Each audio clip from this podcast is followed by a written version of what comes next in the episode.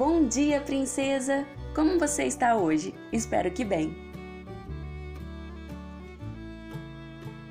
Para nossa reflexão, eu te convido a ler comigo um versículo que está lá no livro de Malaquias, capítulo 1, verso 8, que diz assim: Na hora de trazerem animais cegos para sacrificar, vocês não veem mal algum.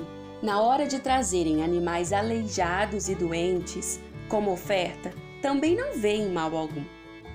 Tentem oferecê-los de presente ao governador. Será que ele se agradará de vocês?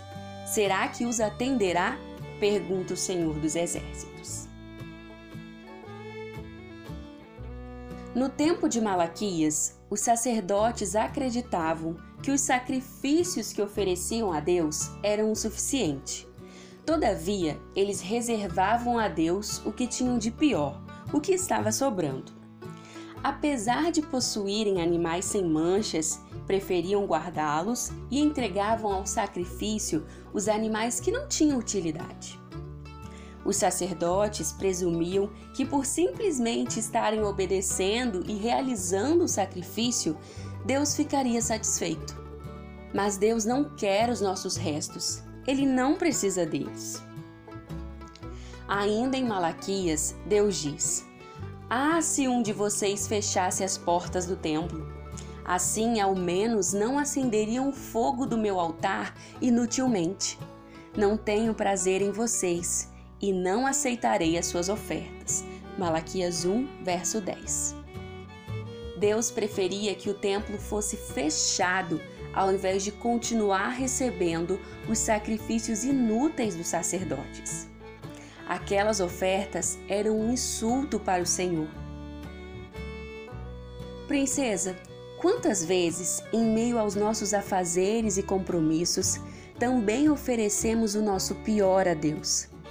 Destinamos ao Senhor os minutos que sobram do nosso dia.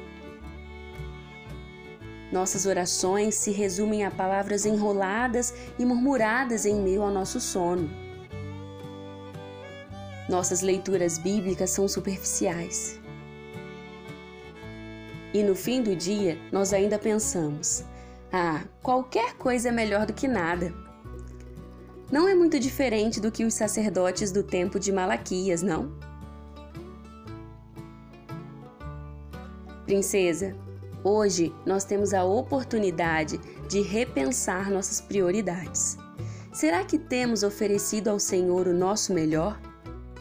O Criador do universo merece a nossa excelência, merece o melhor tempo, merece ser a prioridade dos nossos dias e não os nossos restos. Ele não merece ficar com aquele tempinho que sobra na nossa agenda. Ele merece ser o primeiro, ser a nossa prioridade. Que hoje nós possamos repensar as nossas atitudes, repensar como nós temos colocado Deus no nosso dia a dia e dar a Ele o lugar que é devido. Amém? Tenha um dia abençoado e até mais.